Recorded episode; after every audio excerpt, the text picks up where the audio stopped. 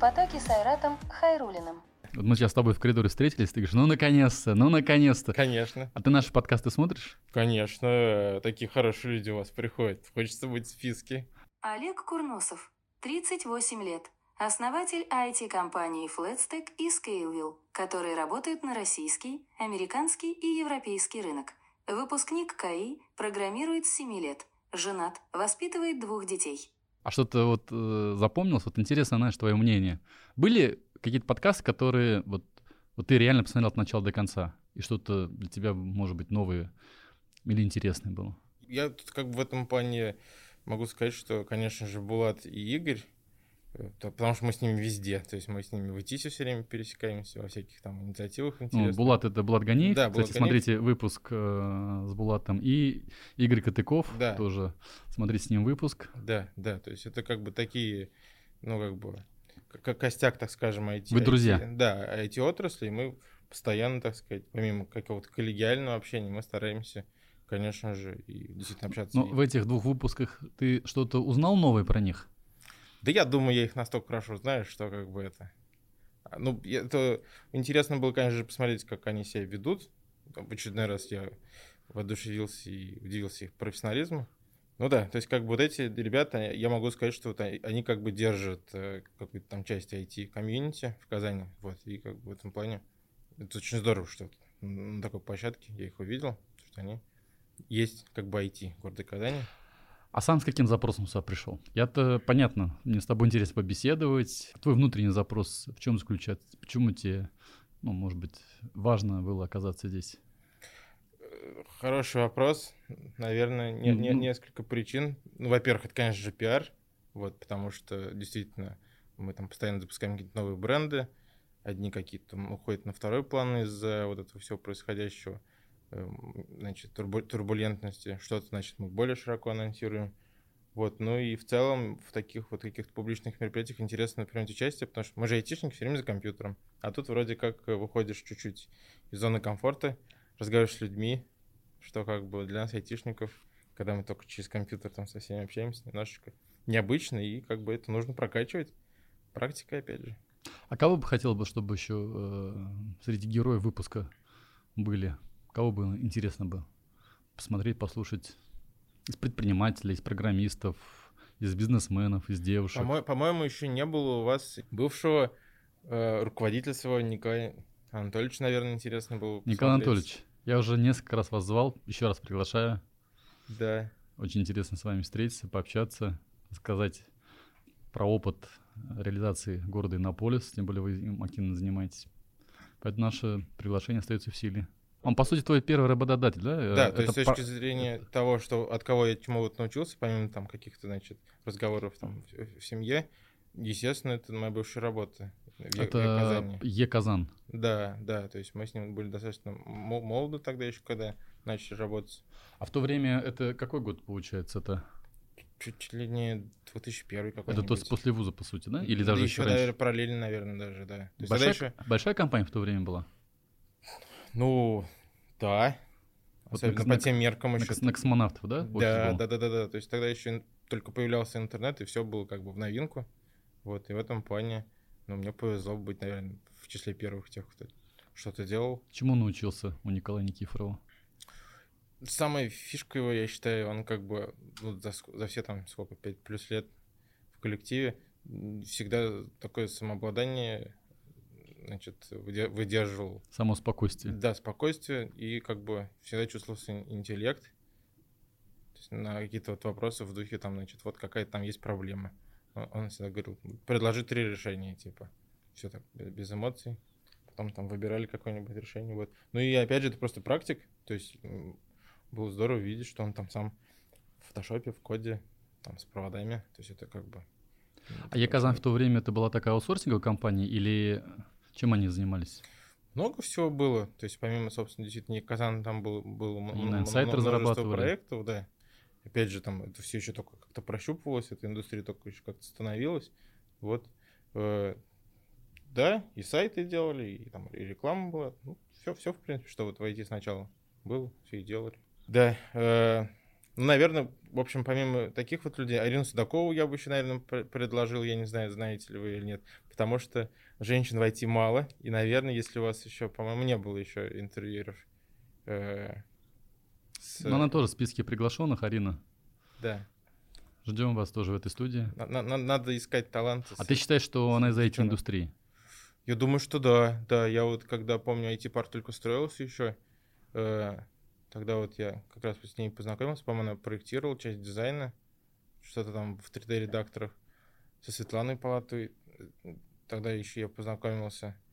Э, да, то есть как бы вот, вот, вот, вот эти яркие личности, мне кажется, они много-много дали, так сказать, индустрии. Вот, и эти парк в, в целом ну, выглядит так, как он выглядит, по-моему, благодаря Арине как раз. Вот, я, я, мне было бы интересно послушать э, какие-то тоже моментики ее. Ну, я, наверное, воодушевить девчонок, опять же, из отрасли. Ну, Олег, мы поговорим про тебя. Uh-huh. Сегодня ты бизнесмен. Uh-huh. У тебя есть три офиса. Один в Казани, и один офис в Соединенных Штатах Америки, в Новом Орлеане, uh-huh. и один офис в Европе, в Варшаве. Да, да, и еще мы ну, сейчас... Ты международная, э, международная компания. Да? Ну, сейчас, мне кажется, уже мы все после ковида э, многолокационные такие, значит, разбросанные. Ну, я не знаю, много, не, не так много знаю да? татарстанские эти компании, чтобы у них были офисы разработки или офисы продажи за рубежом. Ты один из немногих, кто работает с американским рынком, и мне кажется, на эту тему хотелось бы с тобой тоже поговорить. А, твоей компании, ты один из своих учредителей, компания называется...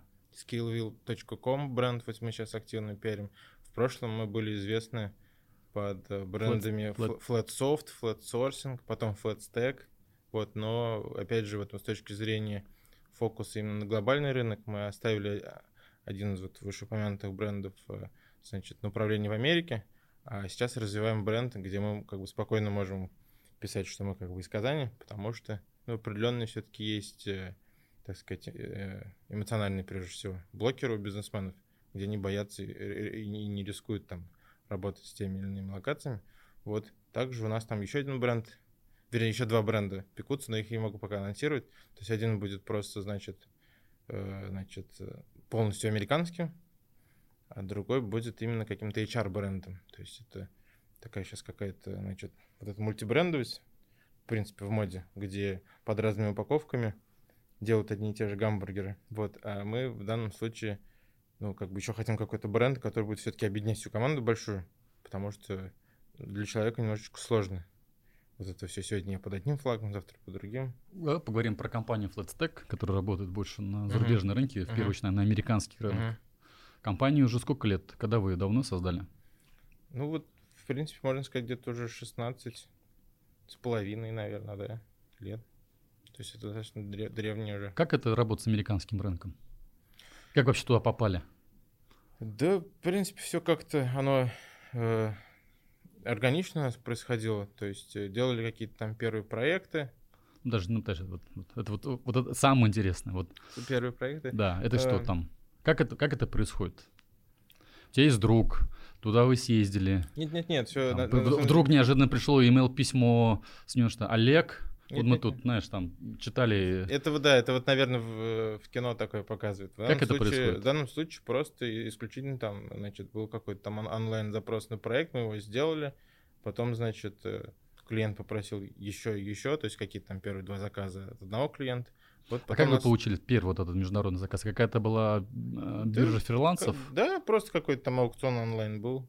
Тогда, по-моему, это Иланс называлось, что-то вроде этого.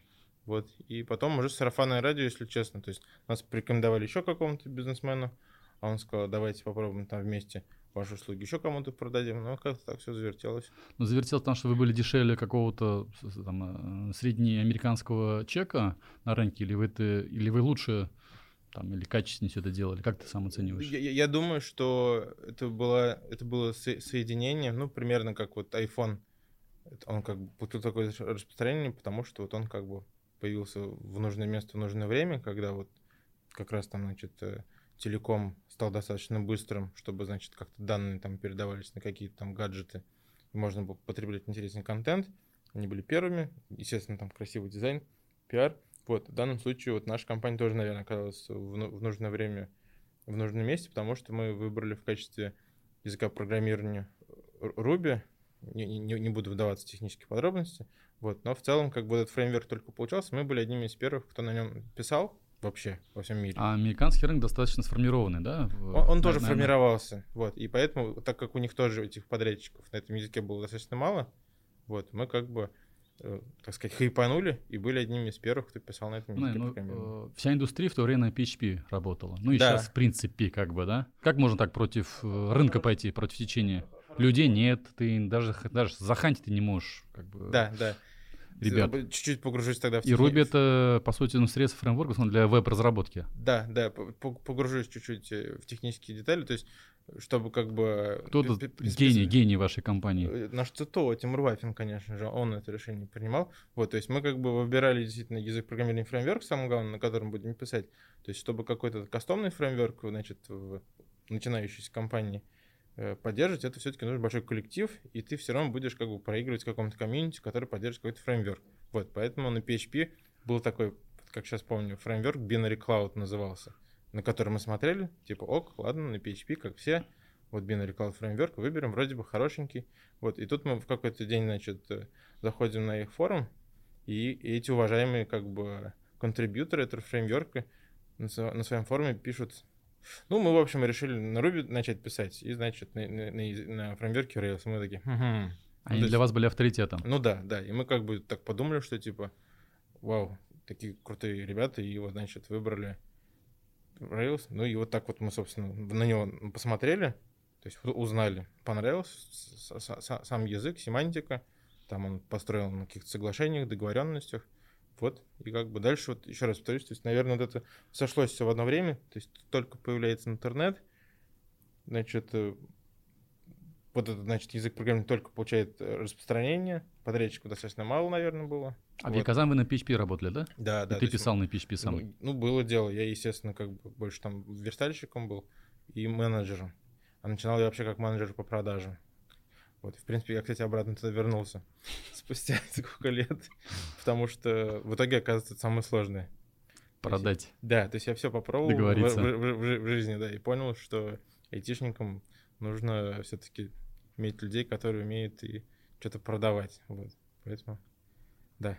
А бизнес имеет значение, на твой взгляд, вот с учетом уже такого прошедшего этапа, э, ну, для успеха, может быть, или для эффективности, на каком стеке ты, собственно говоря, как бы базируешь, да, там, там Java, Golang, Ruby, PHP, это может влиять на, ну, как бы, является залогом успеха какой язык для компании, особенно которые работают на аутсорсинговом бизнесе? Я думаю, что да. Или не имеет значения, на каком языке, главное, что называется, выполнять срок, дедлайны соблюдать. Сейчас вообще мод, модно быть каким-то так называемым фуллстекером, то есть уметь как бы и на бэке что-то писать, и на фронте, и быть таким каким-то, значит, специалистом и, и в мобильных технологиях тоже. Но таких э, специалистов достаточно мало, поэтому все-таки э, специализация действительно узкая и очень, очень э, влияет ну, как бы, на многое. То есть, например, если это Java-специалист, то частенько, значит, этих ребят приходят и хантит какая-нибудь там большая корпорация, типа там Google или Facebook. То есть, наверное, тоже, кстати, часть причины, почему на, наш коллектив за 16 лет не, не, не перехантили активно быстро, потому что все-таки у нас такая специфичная узкая специализация. Вот. Никому не нужны были в России. Вот Булат Ганиев э, шутит, вот он говорит, вы, говорит, гениальный, говорит, фреймворк, говорит, выбрали. То есть, как бы, коллеги по цеху в городе Казани как-то нас обходят в том стороной, потому что, как бы, ну, мы на глобальный рынок ориентируемся. Ну, если обратная сторона медали, тебе, наверное, сложно набирать людей. Мы готовим их, это, это отдельная история, то есть мы поняли, э, сколько там, лет, лет 12 назад, когда ИТИС только еще появлялся, 11 с чем-то, вот, что, как бы, нам постоянно нужны кадры и вот, соответственно, конкретно потребности в Rails мы э, решаем путем подготовки. То есть сначала в ИТИСе, со школы 21 теперь еще тоже дружим, э, с КАИ снова дружим, потому что Хасянов туда ушел и как бы там активно развивает все. Вот, то есть мы как бы стараемся. В Тюмени, кстати, тоже стараемся какие-то новые контакты развивать. Через Юрию Скова познакомились мы там. Вот, короче, без образования и без э, постоянной какой-то подготовки кадров, естественно. То есть э, часть людей все равно там хочет сменить свое первое место работы на второе, и это нормально абсолютно. То есть мы постоянно готовим новые кадры. Как выглядит американский заказчик, если сравнить с российским заказчиком? Кто он такой? Вот его психологический портрет. В чем его особенность с точки зрения взаимодействия? Есть какие-то такие особенности? Ну, во-первых, вот получается, что американские заказчики нормально абсолютно работают э, с какими-то глобальными командами распределенными. Еще в, в то время. Вроде нас еще в то время, да. До ковида. То, то есть они, то, и лет 10 назад тоже, то есть они, получается, как минимум морально готовы к тому, что твой подрядчик, там, я не знаю, в другой стране, и готовы ломать какие-то там культурные стереотипы, и вот этом в, в, в целом это как бы миф про то, что там, значит, какие-то есть блокеры при работе профессионалов из разных стран. Вот. Э, то есть в, в целом отрасль более развитая, подготовленная, я думаю. Более зрелая. Да, более, более зрелая, и как бы нет каких-то предрассудков. Вот, ск- скорее наоборот, э, какой-то есть такой как бы, проактивный дух уже. А с точки бизнеса смотреть, маржинальность э, американских заказов и российских заказов отличается? Вот э, в реале... Давай 22 год вообще трогать не будем, uh-huh. он такой немножко своеобразный. Uh-huh. Вот до 21 года усредненно. Я думаю, что вот, кстати, в 21 году мар- маржинальность э, русского IT и, так скажем, американского или там европейского, она ну, была, в принципе, сопоставима. То есть весь этот рынок аутсорсинга и аутстаф, он, в принципе, в России очень он, круто он, развился. Он глобализирован и уравновешен по ставкам, да? Да, по стоимости. Это, это, да, да. То есть, а вот сейчас, вот, конечно, с точки зрения всех этих инфляций и волатильностей, не, не очень понятен тренд. Вот, э, потому что сейчас все, так сказать, чуть-чуть э, перестали инвестировать во все. И, ну, не, не, не могу сказать, что значит, то, то, то или иное лучше развивается, потому что и в Штатах сейчас инфляция, и в России тоже непонятный немножечко тренд экономический. Вот. А европейский рынок, европейские заказчики отличаются от российских, от американских? Э, парадоксально, что с европейцами мы тоже начали работать через американцев, и, в принципе, тоже достаточно успешно, потому что в Европе очень уважают Америку, и с, с, с этой... Типа знак точки, качества? Да, знак качества, и вроде как э, формальности всякие там под контролем, вот и вроде как мы какой-то там фейс-контроль, получается, культурный прошли. Вот. Э, не могу сказать, что они какие-то там тоже совершенно другие, но в целом американцы, конечно, ближе нам по духу русским людям, потому что у нас, наверное, большая страна, как-то все себя увереннее чувствуют с точки зрения того, что мы такая, значит, крутая большая нация. Вот, то есть с точки зрения предпринимательства также, да, то есть у нас страна большая, много всего можно еще сделать, и у них также. А в Европе оно уже все уже поделено, переделено.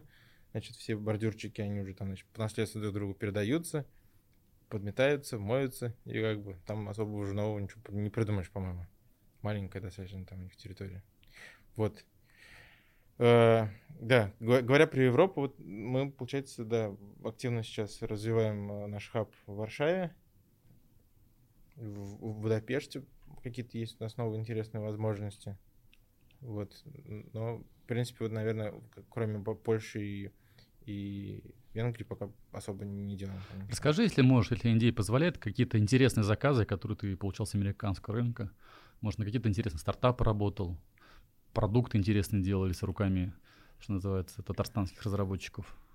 Или да, запоминающийся проект. М- который... Могу сказать, да, потому что мы вот недавно его сделали, завершили, и вроде бы на выходе никаких бумажек о неразглашении не было. Интересный проект, достаточно долго разрабатывал с нами gateless parking, так называемый, то есть, значит, парковка без ворот, без шлагбаумов. То есть у нас как бы, вот я даже сюда вот когда приехал в эти парк, открываешь шлагбаум, человек, какие-то, значит... Э, Вы куда? Ну, что-то вроде этого. А да. вашего номера нет? Хотя вроде это IT-парк, вот. И вот в этом плане я считаю, что у нас, э, начиная прямо вот с, с Иннополиса, IT-парка, можно запускать какую-нибудь интересную инициативу по э, цифровой парковке, в принципе, без шлагбаумов, потому что и в Европе, в принципе, это тоже, кстати, Как это работает, скажи? То есть э, подъезжает автомобиль, значит, есть, э, очевидно, большой какой-то баннер там с правилами парковки, разъясняющий, что там стоимость такая-то, значит, э, вы, будете там видео сняты, и если, значит, там не заплатите, то такой вот enforcement происходит там в виде либо блокираторов на колеса, либо еще что-то.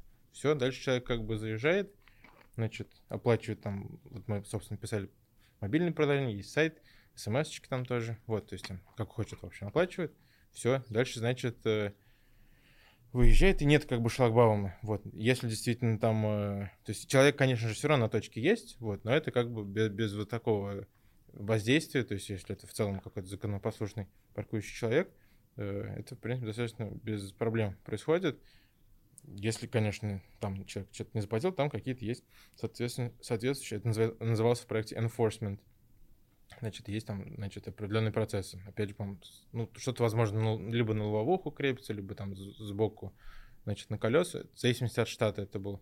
Вот, а сам проект заключался в том, что это, соответственно, был не изначально, по крайней мере, это был не какой-то муниципальный паркинг или городской паркинг, а в городе, где как бы с парковкой проблемы, э, например, Казань, вот, э, значит, э, есть все равно какие-то там дворы, магазины, здание, у кого как бы есть свободно рядом с, со зданием площадью. Вот, и, по сути, это был такой Airbnb для, для парковок, по сути. Вот mm-hmm. где как бы он объединял и, и сдавал в аренду свою очередь. То есть как бы объединил под своей крышей. Вот потом уже они, конечно, начали выходить на всякие там парки, города и так далее. Вот, но весь проект там начинался изначально, то есть это как бы там из, го- из города Новый Орлеан конкретно. То есть у нас, потому что там юридический адрес был. Вот, соответственно, интересный проект, мне понравился просто. Я, если честно, все жду, когда же у нас тоже это все по появится, потому что, ну, как бы... А почему бы самому возгла... не, не возглавить процесс, стартап не организовать? Есть у нас постоянно, да, вот эти все новые идеи, то есть у нас в том числе... Есть у тебя в портфеле пару стартапчиков? В твоем личном портфеле? Куда ты инвестировал? Вот э, с точки зрения стартапов и проектов, вот могу сказать, что вот у нас есть, собственно, так сказать, проект Coworking, в том числе мы тоже его там не сами придумали, посмо- пос- да, подсмотрели у коллег, и как бы... Где-то в центре Казани, да? Да, да, то есть мы смотрим на него как на свой, на самом деле, продукт, которым мы сами пользуемся, и мы на все смотрим с точки зрения бизнеса. В том числе офис, получается, у нас как бы, ну, работает постоянно. И на нас, и на других. Еще есть интересные портфели? Э, вот на самом деле, да, я вот этот Настало вопрос... время, когда ты уже можешь что-то позволить. Мы смотрим сами на себя э, именно с точки зрения проду- продуктов, и вот мы постоянно запускаем вот какие-то вот новые бренды, в том числе вот сейчас вот развиваем активно бренд skillville.com. То есть мы как бы вот эту нашу, значит, модель а, а, аутсорсинга и э, разработки софта. Skillville мы... это для российского рынка. И для российского, и для международного тоже. То есть мы сейчас вот в данном случае будем э, регистрировать юрлицо. В... Подождите, вот смотрите, есть FlatStack с именем, да? Да там, для американского, там, европейского рынка. И Skillwheel, который тоже будет работать там, для зарубежных рынков. Э, в чем разница, для чего это делаете? Наверное, да, стоит об этом рассказать, потому что все, все равно мы сейчас вот это все активно будем с точки зрения пиара продвигать. То есть Skillwheel — это бренд, где э, он, он именно больше будет русский бренд, потому что мы изначально его начинали именно все-таки с этого рынка, но мы будем дальше продолжать также выходить на э, значит, международный рынок.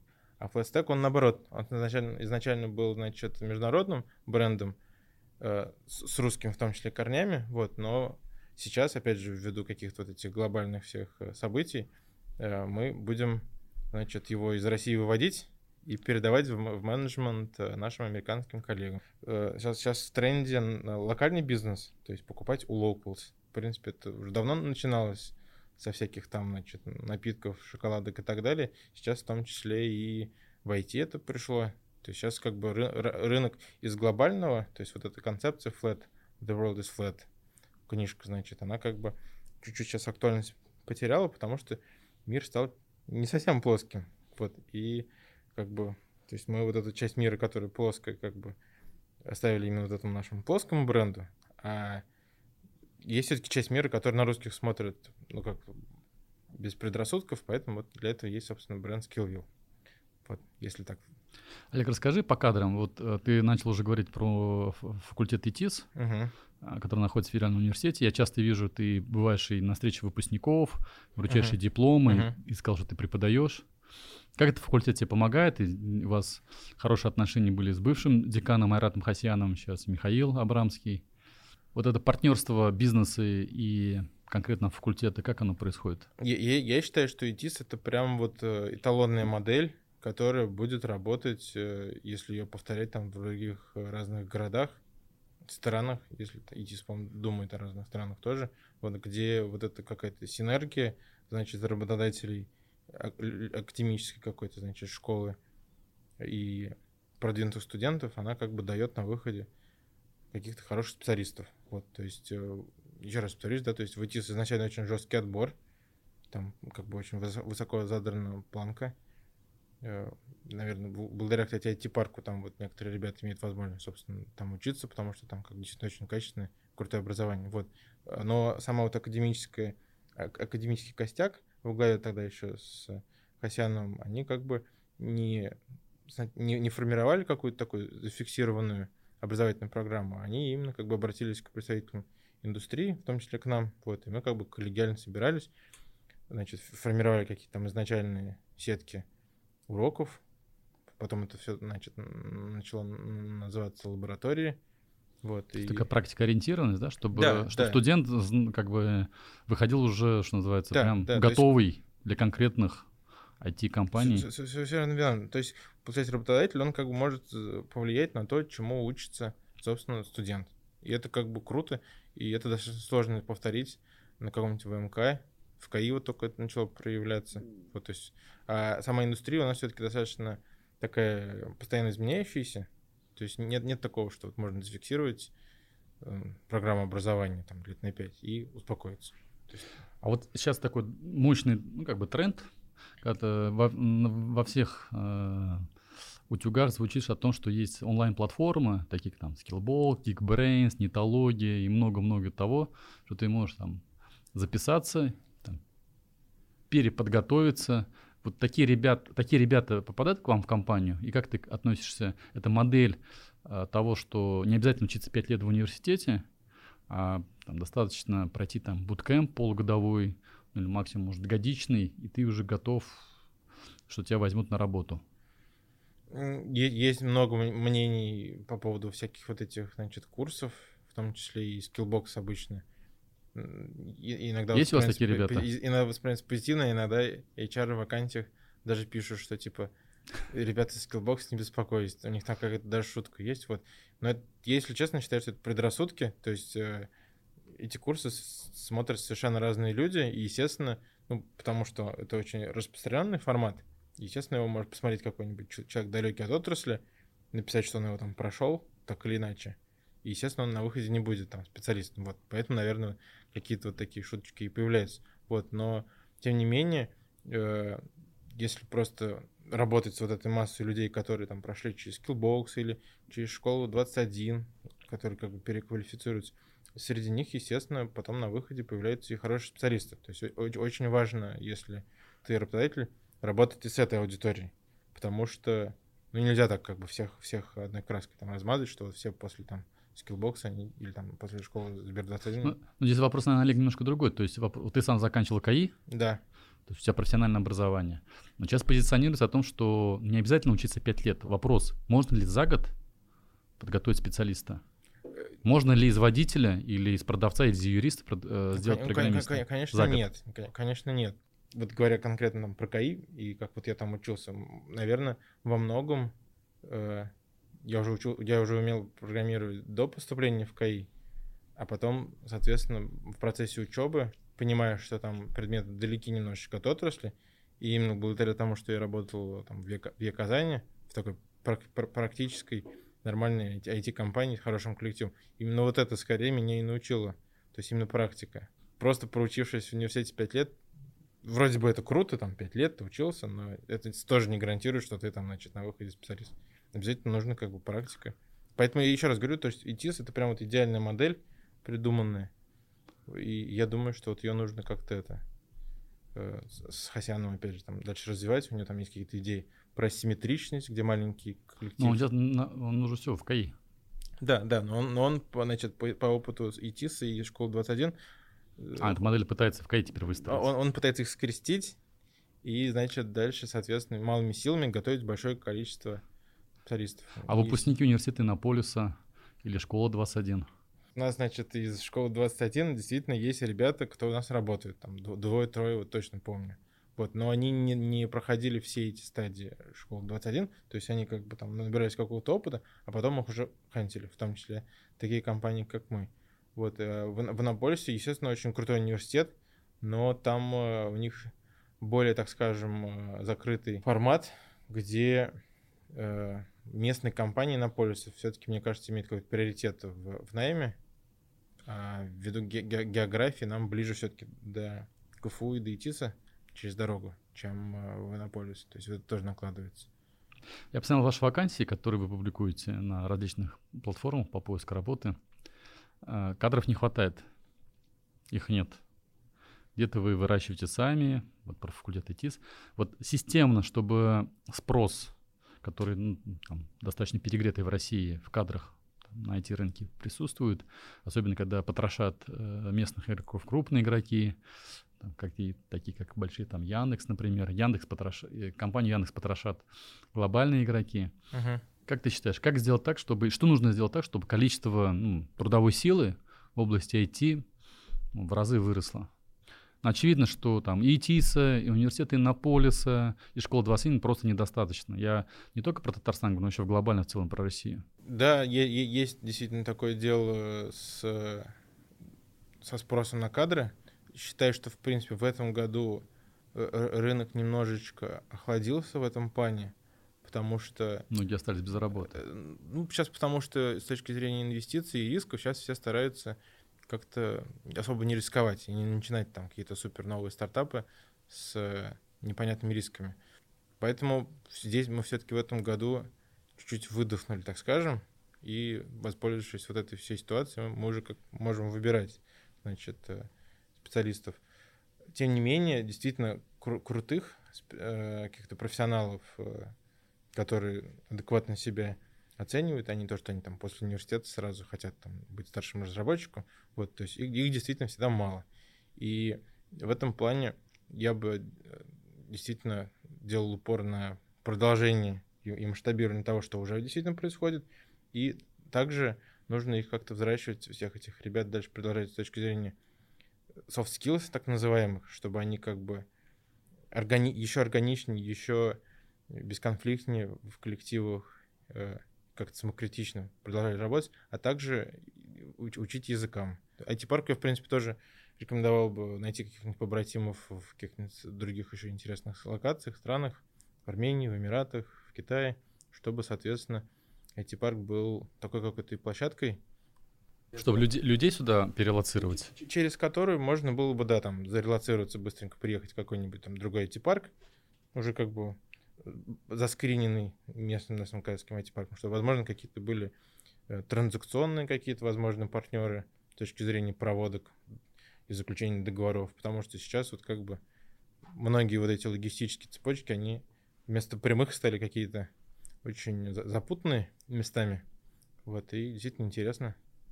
Ну, запутан ты имеешь в виду, что, например, там американские заказчики не могут теперь, да, просто так заплатить в российскую компанию? А, они могут, но... Но не будут бы, это делать.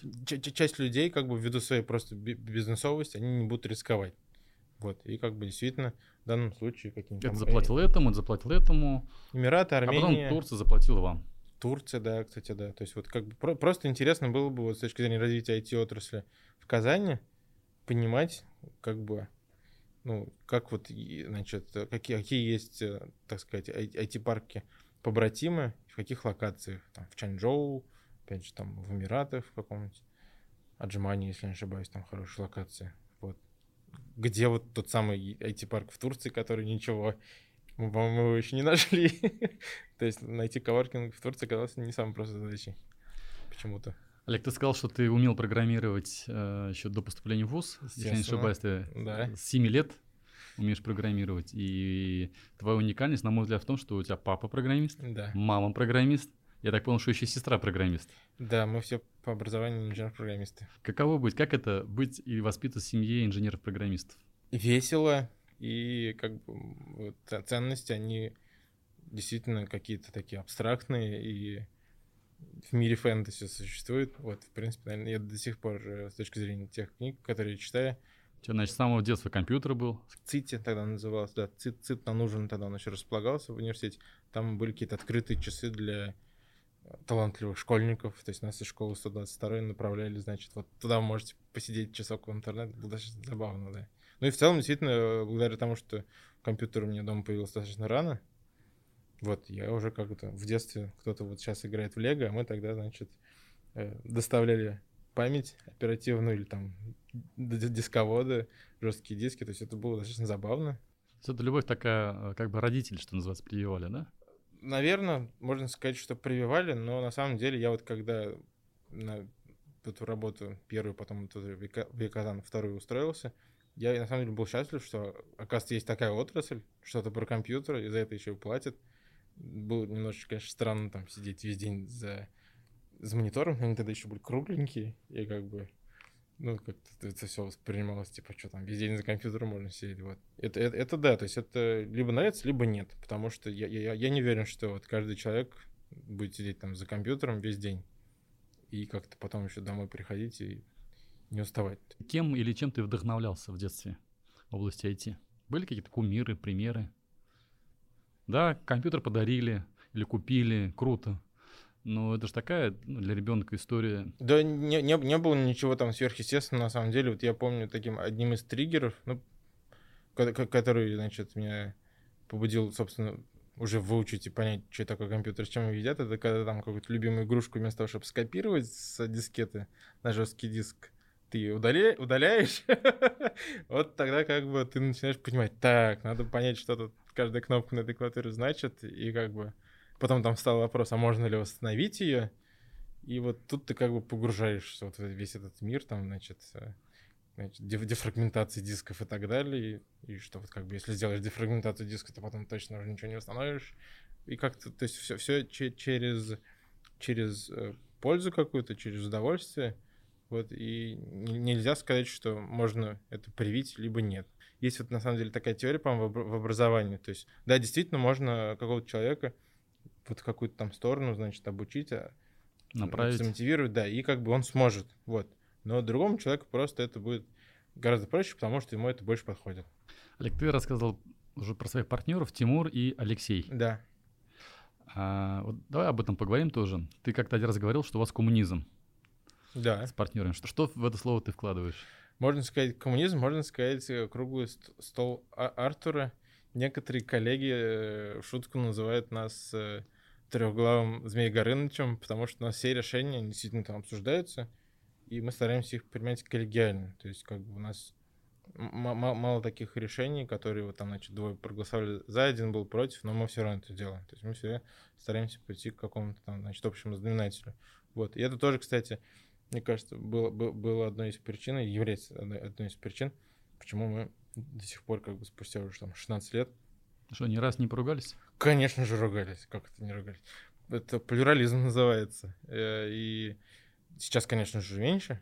В, в, в этом как раз, вот как говорил Стив Джобс, и оттачивается истина, да, то есть как бы когда они там камни очень долго притираются, все равно как бы в, в конечном счете получается правильная команда, вот. И у нас такой коллектив, что мы не да-да-да или там соглашаемся и какие-то там простые очевидные решения быстро принимаются, мы все вот, к сожалению, иногда э, пропускаем через общее вот какое-то решето. Сейчас уже, уже, конечно, этого меньше, потому что иначе это блокер для одновременного какого-то там параллельного дела производства. То есть мы примерно там разделили какие-то от... Э, значит, как роль у вас разделяется? Кто за что отвечает? Изначально мы делали каждый все. Вот сейчас, спустя уже там много лет, все-таки мы можем себе позволить как бы не делать все значит, значит, самостоятельно, хотя все равно иногда и столы двигаем, и компьютеры. Вот. А, наш ЦТО и основатель Тимур Вафин, он, естественно... Технический директор, да, те, он, он, он, да, он технический директор и отвечает больше за такую часть... За э, разработку? За, за, за разработку и за, и за какое-то, значит, именно информационное развитие компании, то есть он выбирает действительно какие-то там направления, фреймверки. Вот сейчас в данном случае... Как мы... вы с ним познакомились? Совершенно просто. Мы учились вместе в КАИ. Это и, прям твой одногруппник, да? Да, да. Из первого курса мы одновременно с ним не ходили ну, на, на, на, пиво, на уроки. Пиво, пиво пили? Нет, нет, нет. Он работал, я работал. Он, он тогда работал там, в другом месте. Вот, э, в общем, э, мы с ним встречались на, за компьютером, где надо было как бы отработать прогулы. Вот, и вроде как он умел, он умел программировать, я умел программировать, мы как-то так это приглядывались друг к другу в том плане, что типа, мы же не ходим, а откуда ты умеешь? Типа. Ну вот, как-то так. Ну а дальше все-таки это какая-то общая история одногруппника. А с Алексеем мы с первого класса знакомы, то есть мы с ним... э, Со школы. Да, с- с- со школы, а потом Он уже чем- и в он- КАИ тоже. Он за что отвечает? Он э, у нас отвечает за прекрасное. То есть он у нас как бы арт-директор еще по совместительству. Есть он хоро- хороший дизайнер. В том числе вот этот наш коворкинг, Launchpad на Пушкин 46, весь как бы интерьер продумывал он. В принципе, получилось неплохо.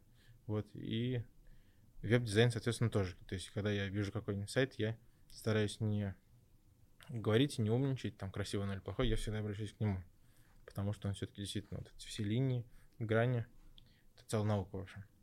Вот, а я отвечаю за sales э, и за менеджмент, так скажем.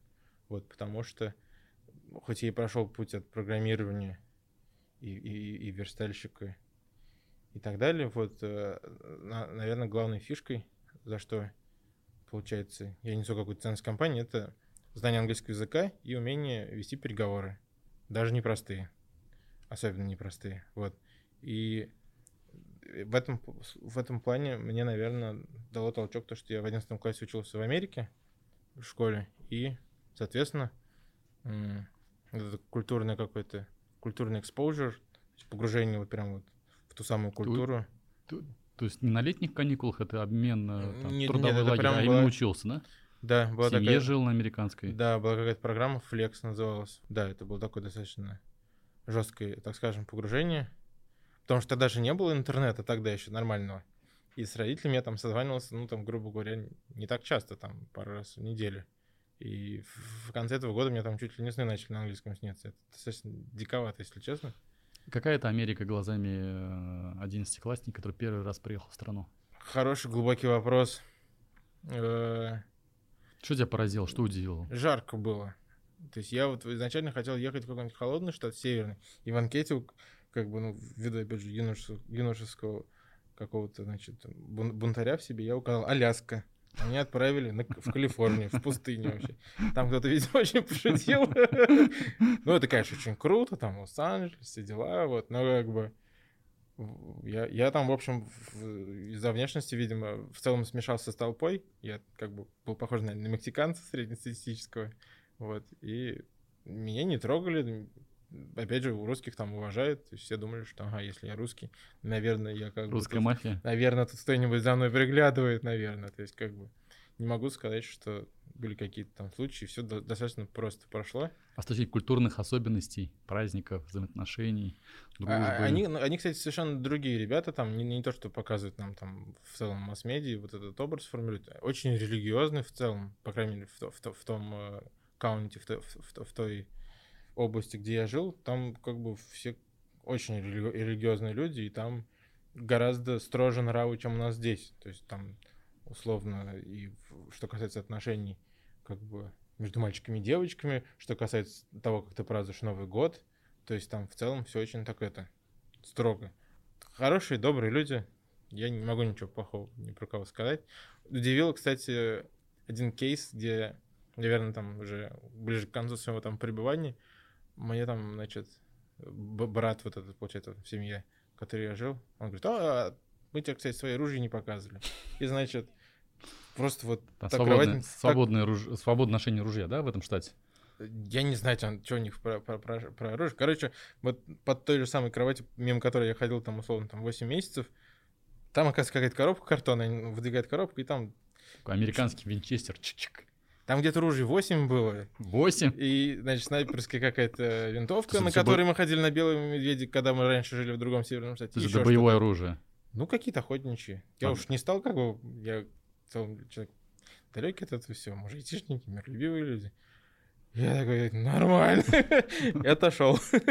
Ну, короче, то есть вот в этом плане у них, конечно, что-то там не, не, не, не все так просто. Ну, Дикий Запад, свободные вот это, Да, наши нравы, да, то есть это- оружие. В, в- в этом плане они вот где-то даже, получается, ближе к Кавказу, где там тоже каждый что-то носится, поэтому все очень друг друга уважают, потому что там бибикнешь на улице, а тебе потом, значит, могут, э, значит, э, что-нибудь плохое сделать. Кольт урана- уравновесил в прав- всех в правах, что называется. Да, то есть вот, вот, вот это тоже, наверное, можно сказать, запомнилось. Вот в принципе, я не могу сказать, что какие-то там совершенно другие люди. Американцы ближе, мне кажется, по духу русским, чем европейцы. Вот, потому что я помню, вот был в, у двоюродного брата в гостях в Венгрии, и там как-то вот действительно все вот спокойно, скучно, ничего не происходит. И как бы... А вот у, у американцев у них тоже все время какие-то идеи в головах, там что-то вот развить, построить. То есть в этом плане дух предпринимательства и созидания все-таки вот является причиной, потому, почему вот я хорошо себя чувствую в России. И мне кажется, в Америке тоже такие люди, предприниматели. Они поэтому там себя чувствуют хорошо. Потому что страна изначально построена на какой-то инициативе. А вот. это чувствовалось, вот ты в 11 классе учился, вот этот э, стремление к предпринимательству в школьниках, оно как проявлялось? В Америке? В, ло, да, в, в лозунгах, в действиях. У них, например, вот я запомнил, самые такие вот яркие, бойкие ребята, они все состоят в каком-то э, клубе, student body, что-то вроде этого, как называется. То есть какое-то, значит, как бы правительство, короче, школы как будто бы. То есть у них, и вот на самом деле все вот эти какие-то мелкие штучки в школах, они управляются даже не учителями, ну, они курируются, конечно, учителями, но в целом как бы вот есть как бы какая-то верхушка студенчества, студсовет, наверное, это называется в университетах, но получается это вот со школы сам идет, который как бы в целом следит за всем этим, то есть есть прям вот, это очень престижно считается. Вот, наверное, са- самые вот такие предприимчивые школьники, они, наверное, где-то там были, вот. Ну и очень много всяких клубов, э, астрономии, биологии, там, какие-нибудь там, не знаю, исторические, еще что-то. Вот, э, я помню, ходил в какой-то клуб, где надо было ракету построить. Мы, в принципе, как даже на Олимпиаде, по-моему, участвовали. Ничего не заняли, но было интересно. Олег, старожилы помнят, э, у вас был один такой, на мой взгляд, феноменальный успех, когда вы разработали приложение, аналог Яндекс Музыки.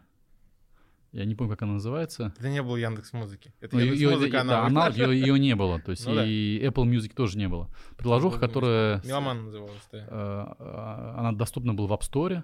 Можно было в облаке слушать музыку, да? Да, да, да, да. Это было крутое это такое, приложение. Это, это, это, ну, продуктовая история, что называется. Продуктовая что? история, это, наверное, самый наш успешный какое-то большое, большое количество пользователей мы, было. Мы были там, в топ. Да, мы были в топ скачиваний. 10 точно, наверное, мы были, значит, в Apple Store. Тогда мы еще просто не понимали, что со всем этим делать. Что происходит. Да, и, и мы не измеряли успех. И все-таки, все-таки весь этот проект, он был построен на, на контенте из ВК, который все-таки имеет какую-то такую определенную, так скажем, э, правовую то есть он в то, время, в то время позволял, да, что контент да, выкачивать? Да, да, то есть там не было, а, API было открытым, мы как бы, соответственно, с помощью него дел, делали плеер прежде всего для себя, потому что нет было ничего такого, чтобы в офлайне, причем без интернета, в метро можно было что-то послушать. Вот. Закончилось все тем, закончилось на самом деле еще даже раньше тем, чем ВК закрыл это API, потому что начали появляться действительно Яндекс Music и Google Music, но как только начал появляться Apple Music, естественно, оно, вот Apple все приложения, конкуренты свои, по возможности начал, так сказать, быстренько э, из Apple Store кикать. Вот. То есть я сейчас, например, когда смотрю, как в Apple Store сражается Сбербанк, какой-нибудь там Альфа-банк и так далее, у которых тоже кикнули из Apple Store, и они сейчас, как Волан-де-Морт, значит, воскресают через какие-то там другие, другие приложения. Даже, да, да. Это вот на самом деле то же самое, что мы проходили. То есть мы там пытались вернуться в Apple Store там раз там 10, кое-как там, значит... То есть он прям физически взял и сказал, у вас да, удалил с магазина? Не, не опровили просто, да. То, то, то, то есть, вернее, там же Apple как развивается? У них все время какие-нибудь, значит, новые SDK, новый iOS, и все время надо его обновлять, чтобы оно как бы было актуальным, и на новых Apple, на новых айфонах, соответственно, работало. И они в какой-то момент перестали опрувить новые версии. И как бы... Как ты к этому относишься, к такому поведению? Плохо. Ну смотри, а вот э, человек, который во главе стоял, Стив Джобс, который является иконой стиля, что называется, в IT, вот как ты вот разделяешь, с одной стороны, его вклад, несомненный вклад в IT-индустрию, с другой стороны, вот такое поведение, там, не знаю, как, как правильно назвать, ну а как? Он, он, он монополист, то есть он, это как бы в, цел, в целом это же его продукт. Не хочешь, не, не покупай. Вот в данном случае тогда вот изначально-то даже андроидов ведь не было еще. По крайней мере, таких вот, как сейчас. То есть сейчас Android уже, в принципе, уже позволяет чувствовать себя очень хорошо и на Android устройстве. Вот. Но э, в целом т- тогда это было в новинку, и изначально, мне кажется, это было продиктовано тем, что э, вот этот весь процесс ревью приложений, он был на- нацелен на качество. То есть, мне кажется, изначально идеология была такая, чтобы там все-таки были какие-то приложения мини более как бы там Кликабельные. да, кли- кликабельные, ничего там у тебя не утягивают. То есть там, не, по- в принципе, обычно не бывает вирусов под Apple. Вот, то есть это изначально, мне кажется, был посыл такой.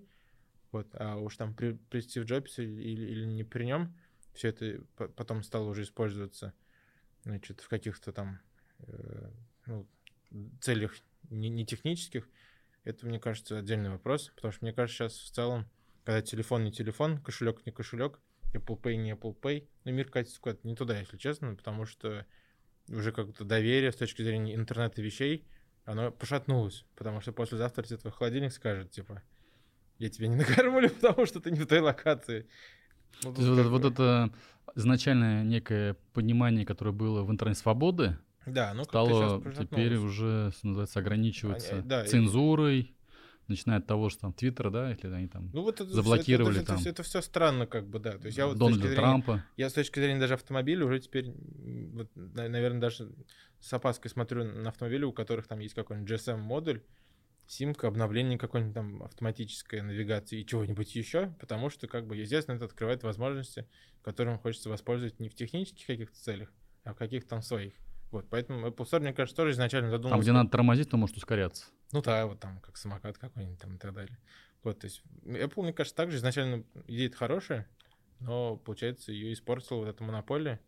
И Android, мне кажется, вот он как бы такой хороший конкурент для них должен быть, где можно скачать АПКшечку. Но вот, этот, э, э, вот эта история успеха, которая произошла с э, Меломаном, когда вы сделали продукт, она не, не, не приводит тебя к той мысли, что из-за сорсингового бизнеса перекочевать какую-то э, продуктовую историю, заняться и продуктовым бизнесом, Часто развивать его. это, это, это- это из- известная прописная истина, что надо как бы ра- развивать свой продукт. Э, Она приходит, наверное, где-то в начале, э, так сказать, ка- ка- карьерного пути айтишника. Вот. Когда ты становишься уже опытным продуктовым менеджером, ты начинаешь понимать, что когда на, на взлете своего продукта надо начинать делать еще один продукт, потому что у каждого продукта Жизнь жизни. достаточно скоротечна, да, и вот если ты хочешь действительно какой-то там общий тренд продолжать, там надо все, все время, значит, э, ну, делать, получается, там несколько даже продуктов, потому что не каждый же следующий продукт успешный, вот. И это, если честно, не супер простая работа. Э, В, в- в этом плане у нас есть действительно там хорошие примеры э, в Казани, там, например, там Па- Па- Паша Радаев из Эдми, вот он там научился это все быстро делать и масштабировать, и сейчас из Кипра хорошо все это делает, вот, но это не, не, не супер просто, и э, в долгосрочной перспективе не факт, что как бы это выгоднее, потому что все-таки продукт это достаточно такая рис- рисковая операционная деятельность, которая Совсем достаточно, другая бизнес-модель. достаточно у- уязвима, да, то есть как бы его, наверное, там надо успеть быстро продать, чтобы потом следующий какой-нибудь продукт делать, вот, а мы в данном случае как бы может, может быть не так легко масштабируемы, хотя нас сейчас где-то 120 человек уже, это тоже не маленький коллектив, вот, но как бы в целом э, как-то устойчивее, мне кажется. Потому что точно так же, как вот мело- меломан не пережил все эти внешние факторы, мне кажется, многие продукты тоже э, не, не, не переживают там 15 плюс лет. Вот ты про Пашу сказал, э, один из самых популярных, известных э, интернет-ресурсов, Эдми.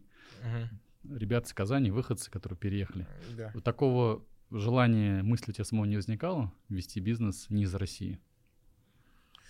Нет. То есть я вот, э, повторюсь, в 11 классе этот опыт уже имел, значит, проживание где-то еще. Вот, и очень все-таки это круто, когда ты живешь э, в месте, где тебя воспринимают как вот изначально своего. Вот, а та же самая Москва, вот это тоже такой хаб, где все понаехали. То есть и Америка тоже это, в принципе, страна, где как бы очень много людей, ну, по крайней мере, вот, если рассматривать какие-то такие центральные локации, много людей там со всего света, и вот этого ощущения как бы дома, его не хватало. Вот, я не могу сказать, что я бы отважился еще раз на это, тем более, что сейчас уже как бы здесь в Казани очень много и академических друзей, и коллег, и семья, поэтому я не, не думаю, что есть какие-то факторы, которые повлияют на это. А чем связано, что ты Инстаграм видишь только на английском языке? Хороший вопрос. Это ты своим американским друзьям? Меня изначально, причем э, жестко мочили в комментах за то, что я еще и на русские посты своих друзей отвечал Писал только на английском. На английском. И мне говорили, я тут веду все на русском, ты? А я что-то как-то по привычке. Э, С 11 класса это привычка осталась? Это прежде всего, да. То есть это прежде всего, во-первых, чтобы язык не забыть. Это, это является моей сильной стороной. То есть у меня даже телефон на английском, э, компьютер на английском, и вот это все то. то есть про... Я же как бы в России живу, а где вот мне там что-то на английском. Понятно, что вот я новости, кстати, смотрю на английском в том числе, чтобы понимать гл- глобальную составляющую. Вот. А Инстаграм и всякие другие запрещенные, значит, э, на территории Российской Федерации да, вещи я как бы особо, кстати, сейчас уже не веду, но если веду, то да, в том, в том числе продолжаю на том самом языке, который я хочу не забыть. То есть это прежде всего какая-то практическая штука. Ну и у меня много осталось, да, и, и друзей оттуда, и коллег. Поэтому как бы вот, вот эти всякие там лайки, поздравляющие с днем рождения, они, в принципе, с точки зрения нетворкинга работают. Поэтому я продолжаю это, да. Олег, расскажи, как мы с тобой познакомились? При каких обстоятельствах? О, это очень, э, это очень занимательная история. Кстати, э, познаком... познакомился я с вами в том числе благодаря Ирине Судаковой, потому что это она позвонила нам и сказала, что вот нужно очень помочь, значит, там с одним проектом, вот, и как бы так вот завязалось какое-то наше бизнес-общение. Проект? Про проект назывался GoBike э, для города Альметьевск. Очень, кстати, крутой проект. По-моему, это был первый байкшеринг э, в России, если не ошибаюсь. Вот, и мы, мы им изначально заинтересовались, но ну, помимо того, что нам, нам порекомендовали и попросили, значит, высококвалифицированно помочь, это был один из первых наших китайских каких-то опытов, вот, то есть э, там была какая-то очень интереснейшая коллаборация международная, это как раз наш случай. Э, проект, значит, позволял э, примерно так же, как вот с самокатами сейчас распространено, ну, только велосипеды позволял, были. Да, а, а, арендовать велосипеды и оставить его практически в любой локации. Это действительно тогда выносило просто. Какой год был? Он был достаточно давно. Лет 5-6 надо, больше, может быть, да. То есть это совершенно точно был первый байкшеринг. А сейчас вот, кстати, этого появляется все больше и больше. Вот если поездить по городам России, видно под разными брендами, что как бы вот это получает распространение. Это здорово. Потому что машина это, конечно, хорошо, но... А тебя не удивило, что вроде город Альметьевск, э, нужно мобильное приложение еще в сфере шеринга, да, что называется, еще это, это сейчас э, как бы норма, да, в то время 5-6 лет назад это только-только начиналось. Альметьевск тогда был известен как такая велосипедная столица России, поэтому тогда меня не особо удивило, что как бы как следствие и продолжение вот этой всей инфраструктуры э, есть такой интересный запрос, вот, но э, естественно, как бы я тогда не, не, не знал, что как бы вы стоите за этим всем, наверное, в том числе это, опять же, какой-то такой IT-бэкграунд э, от, отважил э, мэра города тогда, значит, на такую действительно ну, интереснейшую историю, потому что пер, первым быть очень сложно. Одно дело, когда ты видишь, это работает в соседнем городе и, значит, может привезти сюда, это одно, а другое дело, это значит выйти на производителей таких вот каких-то высокотехнологичных велосипедов, потом там найти интеграторов местных, чтобы потом это все как-то все адаптировалось и заработало. Это действительно был такой э, интересный проект. Очень вот. тебе понравился. Мне понравился. Я как менеджер люблю сложные проекты, да. И поэтому как бы мы за это взялись. Я надеюсь, э, когда-нибудь там придет версия 2 с самокатами, либо там с какими-то другими велосипедами. Я уж не знаю, там, э, как бы, как, как, когда, но в, в целом это, мне кажется, должно развиваться, потому что, значит, велосипеды сначала, потом, значит, самокат, потом, может быть, какие-нибудь электромобили из Китая начнут экспортировать. Интереснейшая история. Олег, расскажи про какие-то интересные ближайшие творческие планы собственные. А, из творческих планов, наверное, можно сказать, что мы хотим вот именно продолжать выходить на международный рынок. То есть мы, мы, мы сейчас с, с Эмиратами в этом плане сотрудничаем плотно. вот завтра к нам приедет наш человек из Эмирата, будем общаться. А, и у меня, мой персональный как бы план развития — это охватить и изучить полностью область sales, потому что вот это все остальное техническое, оно менее более у нас в России понятно. Ну, как бы университеты, значит, э, учат, программируют, все вроде как это по книжкам, все понятно. Вот. А с точки зрения прикладного, наши вот эти все, значит, технические ум, умы, все вот эти наши, наши левши, они дальше не знают, что с этим делать и как вот правильно как бы это все преподносить и продавать. Вот в этом плане я вижу свою, наверное, пользу. Не могу сказать, что как бы мне все получается.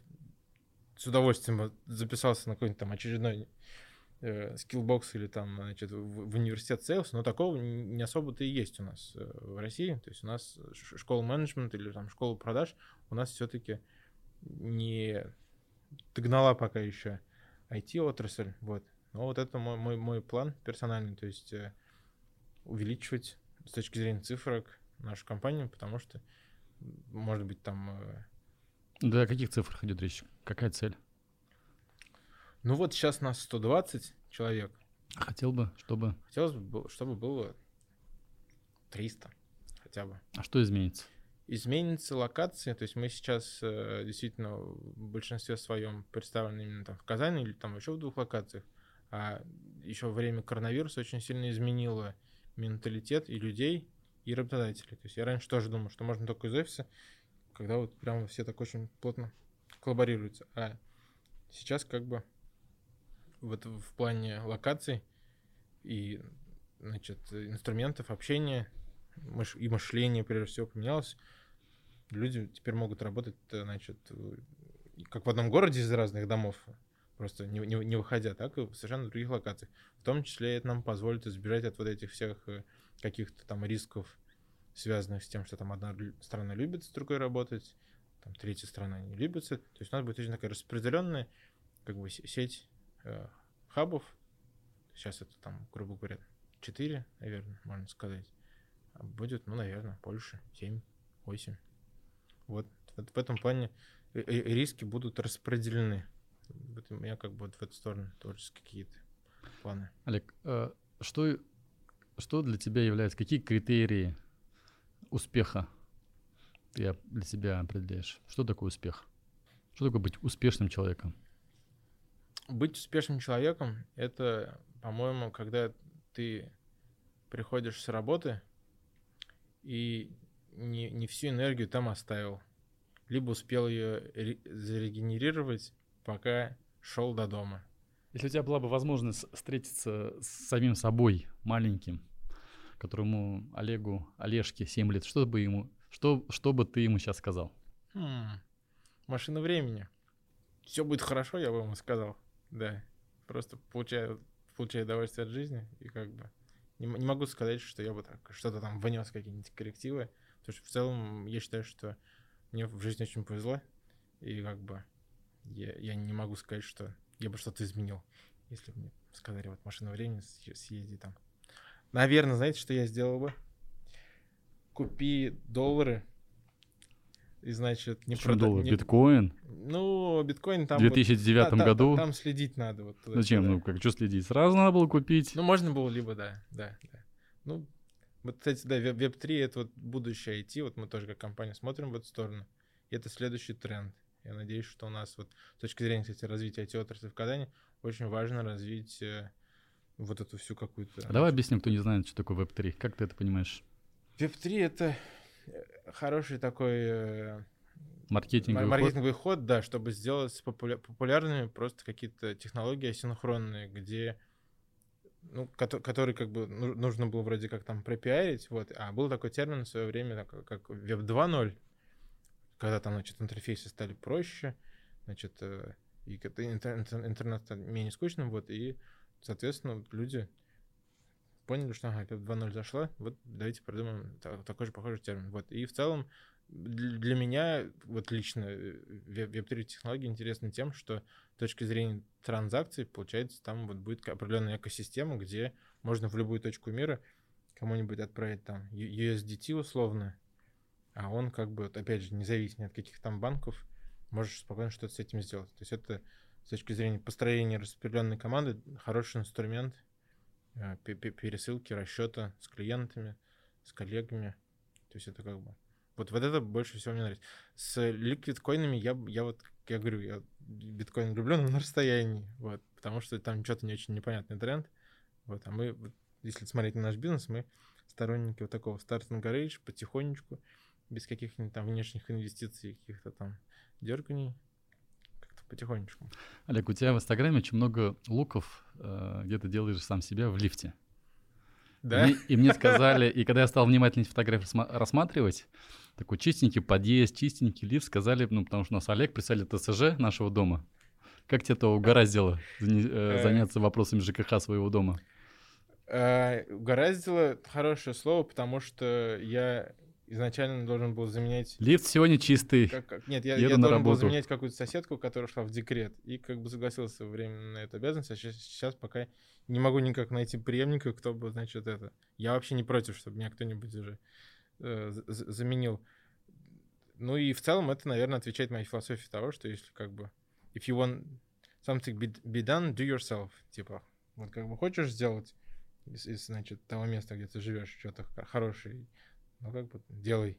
Вот. И это в целом мне позволяет, наверное, это реализовать. Но это, если честно, достаточно жесткая школа менеджмента, которую я считаю уже прошел и с удовольствием бы кому-нибудь отдал, потому что, ну, как бы, я пообщался с людьми, все видел. Хочу все, слыш, все слышал. Нет, в этом плане мне повезло с соседями, наверное. То есть у нас там такой очень культурный дом. У нас там э, проректор, вот, например, там соседи, там какие-то, то есть, то есть предприниматели, у нас такой очень хороший дом. Вот. Люди в состоянии друг с другом договариваться каким-то общим вопросом? Конечно, состояние, но не через WhatsApp. WhatsApp — это зло.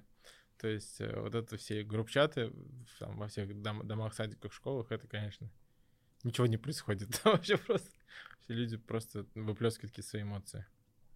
Ну, и, Олег, блиц-опрос. Мы же все-таки подкаст пройти, ты из этой сферы про цифровое потребление. Uh-huh. Пользуешь ли ты онлайн-кинотеатрами? Иви, Ока, Кинопоиск или... Всеми тремя пользуюсь. Все три подписки. Apple TV. Apple TV, подписки, по-моему, нет. Netflix изначально что-то как-то не зашел мне. И Кстати, Netflix сейчас... на Руби написан. Не знал. Надо подписаться. Ну, там просто что смотришь? не подходит. Ча ча чаще всего кинопоиск, потому что он на Алисе, э, Иви. Ну и Око вроде как сейчас тоже начал догонять вот это все. То есть... из, последнего, из последнего порекомендуем, может, интересный сериальчик, киношку. Что-то я сейчас какой-то смотрю, если честно, с супругой. Такой какой-то сериал, даже не помню, как называется. Это из последнего. Но это, это хорошо засыпать, не факт, что это прикольно смотреть. А, а, а, а то, чтобы я действительно порекомендовал. Вот я недавно пересматривал вообще э, очень супер-пупер древний какой-то фильм мотивационный, я считаю, в том числе и для айтишников. Он называется Any Given Sunday. Каждое воскресенье он называется. Вот, вот я его пересматривал, это очень древний фильм, но он прям вот заряжает, если честно. То есть он там про американский футбол. Его прикольно еще на английском посмотреть, кто, кто может. Лучший способ учить английский — это смотреть фильмы английские. Музыка. Яндекс Музыка, ВК Музыка, YouTube Музыка, Apple Music. Чем пользуешься? ВК Музыка. Бесплатная причем. Я, я, как бы, ну... Еще Но она времени... не бесплатна, если ты экран, свор... не... экран сворачиваешь. Ты Нет, не можешь... я из компьютера обычно слушаю на работе. А, на компьютере, Потому да? что там э, просто, во-первых, музыки больше. Ну и опять же, э, потому что мы когда-то писали проект Меломан, я как-то по... с тех еще времен музыку там и слушаю. Э, соцсети. Одноклассники, ВКонтакте, Инстаграм, Фейсбук. Facebook, Instagram, ВК. Все, наверное, на этом. LinkedIn тоже, но это по работе больше. И он сейчас не очень работает, да. Доставка продуктов. Самокат, Яндекс Лавка, Сбермаркет. Для этого мне есть жена. Вот. Но насколько я слежу, она пользуется самокатом, Яндексом. Ты сам ничего не заказываешь? Да, я только вот вижу у меня на телефоне, когда оповещение Спис... приходит, списывается где, где, где я что. Да? да, я как бы... Вот насколько я слежу, самокат мы любим, Ян, Я, Яндекс, э, Сбермаркет, Сбермаркет еще не, не особо любим, но тоже там сейчас появляется. Озон, естественно. Ну, сейчас э, про маркетплейс отдельно. Угу. Озон, Wildberries, KazanExpress.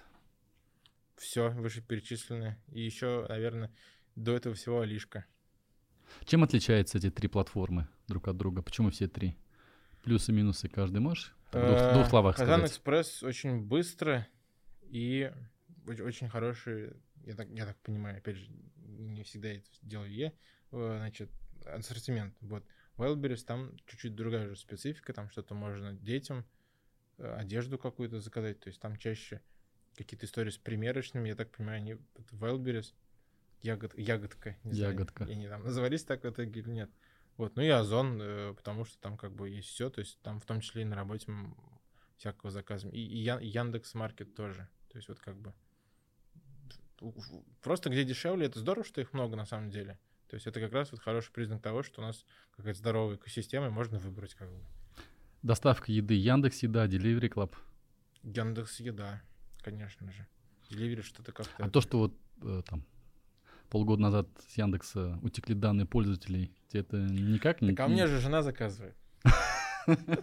Я максимум там с друзьями... в Хорошую, удобную позицию занял, да? Да, да, то есть я максимум там что-то где-то с друзьями разок где-то. То есть нет такого, что да, можно следить в шлейф. Хорошо, а как ты вот к этой теме относишься? Ну, знаешь, вот, ну, понятно, жена, можно пошутить. Вот просто взяли, слили данные пользователей. Вообще это как бы печально. У меня много друзей вообще тоже в шоке были абсолютно. И там в группах я наблюдал. И хоть бы там- хны, понимаешь? Да, то есть лю- люди как бы шутили друг на друга. Вот я вижу, что ты там что-то где-то как-то. Ну, то есть это реально большой fail. Я, если честно, я не уверен. По-моему, это до сих пор не закончилось и не нашли, так сказать, причины. Ну, то есть не было публичной истории, анализа, какой-то рефлексии. Это должно быть обязательно.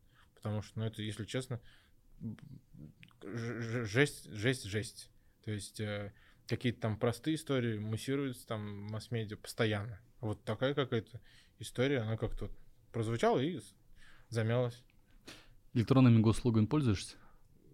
Да, раз в Скажи, месяц. жена пользуется. Нет, вот это, к сожалению, вот это я еще не успел делегировать. Это на мне. Все очень удобно, очень круто. Мы, кстати, в том числе, по-моему, писали и этот софт в свое время. э, Значит, когда это только все еще появлялось. Очень здорово, что это все так работает. Един- Единственное, я бы еще гор- Горгазу нашему бы порекомендовал э, как-то все это дело. А что там с Горгазом? Ну, вот этот длинный штрих-код, их это до сих пор просто, если честно, какая-то не самая понятная история. Ну, Там можно же привязать на свой счет. Это не супер круто и, и прям работает, когда особенно несколько коммуналок оплачиваешь за один Несколько, да? месяц. То есть неудобно, да? Ну, что-то как-то, да. Не Окей. определяет он меня. Хорошая обратная связь. Обязательно запомню. Я думаю, что мы это сделаем. А поисковики чем ты пользуешься? Google поиск, Яндекс. Google, Google. Ну, Яндекс, он э, на Алисе уд- удобен, наверное. Вот, а так Google, конечно, да. Видеоплатформы. YouTube, ВК-видео, Рутуб. Д- э, В Рутубе я когда-то, кстати, что-то смотрел, но потом как-то действительно был там YouTube на волне. Вот сейчас, видимо, будем к этому возвращаться. ВК и YouTube, да. А что на YouTube? Что смотришь? На что подписан? YouTube удобен прежде всего через телевизоры. В том числе он удобен не только мне, но и моим детям. Вот. И мы смотрим, что только мы не смотрим. Э, Я обычно смотрю какие-нибудь обзоры машин, лодок, э, какие-нибудь путевые заметки. То есть какие-то такие вещи, которые можно, значит, фончиком включить, там что-то где-то бубнит. Вот. Дети, естественно, мультики. Онлайн-банки. Альфа-банк, Сбер, Тиньков. Там можно ряд продолжить. Все вышеперечисленное. Модуль банк могу еще порекомендовать, потому что у них хорошая интеграция с Эльбой есть. Ну, то есть, я всем этим, конечно, пользовался, но так как э, Альфа, ВТБ и Сбер сейчас ушли из Apple Store, я, наверное, буду как бы переставать ими пользоваться, потому что, ну, раз забанили, ладно. Ну, раз о финансах начали говорить. Биткоин, эфир, альткоины. Единственное, USDT использовал, потому что как бы это такой пон- понятный стейблкоин. Вот, а вот это все, оно как-то, ну, Мимо тебя. не то, что мимо меня, я не успеваю следить за, за всеми этими трендами и там кто где что написал и что может повлиять. Мне, мне, мне кажется, пара рубль дол- доллар Есть у тебя холодный кошелек? есть. Да, но я его, опять же, как бы исключительно завел для того, чтобы митигировать вот эти какие-то риски, возникающие, связанные с транзакциями. Вот. Но так и не пригодился, слава богу. Фу-фу-фу. Надеюсь, мы к этому не скатимся, если честно. iPhone или Android? И то, и другое. Не есть. Тебя два телефона? Android. Ну, Не с собой, для, для работы Android лежит там, да. Ну, понятно, что ты пользуешься VPN, получается. Ну, Что да, за- он же не, это же не Да, что, за, вроде что, бы. что за VPN-сервис? Э, Был пару бесплатных каких-то там, что-то там с единичками. Э, Протон, если не ошибаюсь. Вот. Э, Из платных использовал Private Internet Access одно время. Сейчас у нас есть приватный VPN для правильных айтишников. Вот. Потому что... Для правильных? Ну да. Потому что мы же как бы должны работать. И все время... как Сами. VPN-сервис подняли, да? Ну, Сервер. что- ш- да, что-то там где-то поднято, в общем, крутится, вертится, да, и это не забанит там завтра Apple Store, вот, Мгм. потому что вот эта история напрягает, что как бы в один день у тебя сервис работает, а послезавтра он там что-нибудь тебе скажет. То есть вот это как какая-то неправильная история, да. Есть ли у тебя в телефоне какие-то интересные платные сервисы, которые ты можешь поделиться, которые помогают или облегчают тебе жизнь?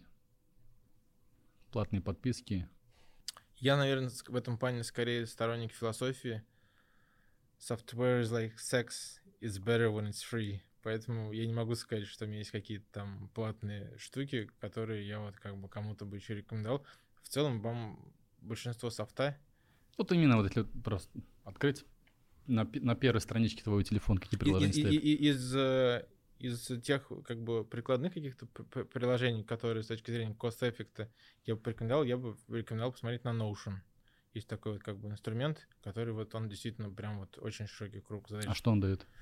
Это э, изначально мы на- начали использовать как какой-то вики-подобный документ, он аналогичен Confluence от Atlassian, вот, но в итоге там внутри какие-то можно построить такие интересные конструкции с данными, что очень, так сказать, емко все это.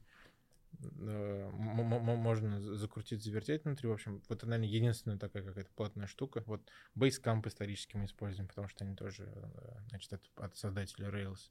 Мессенджеры Telegram или WhatsApp? То и другое. Обязательно. Еще э, Facebook мессенджер можно здесь добавить, наверное, да. Тоже. Чем лучше э, WhatsApp, чем Telegram, и чем Telegram лучше, чем WhatsApp?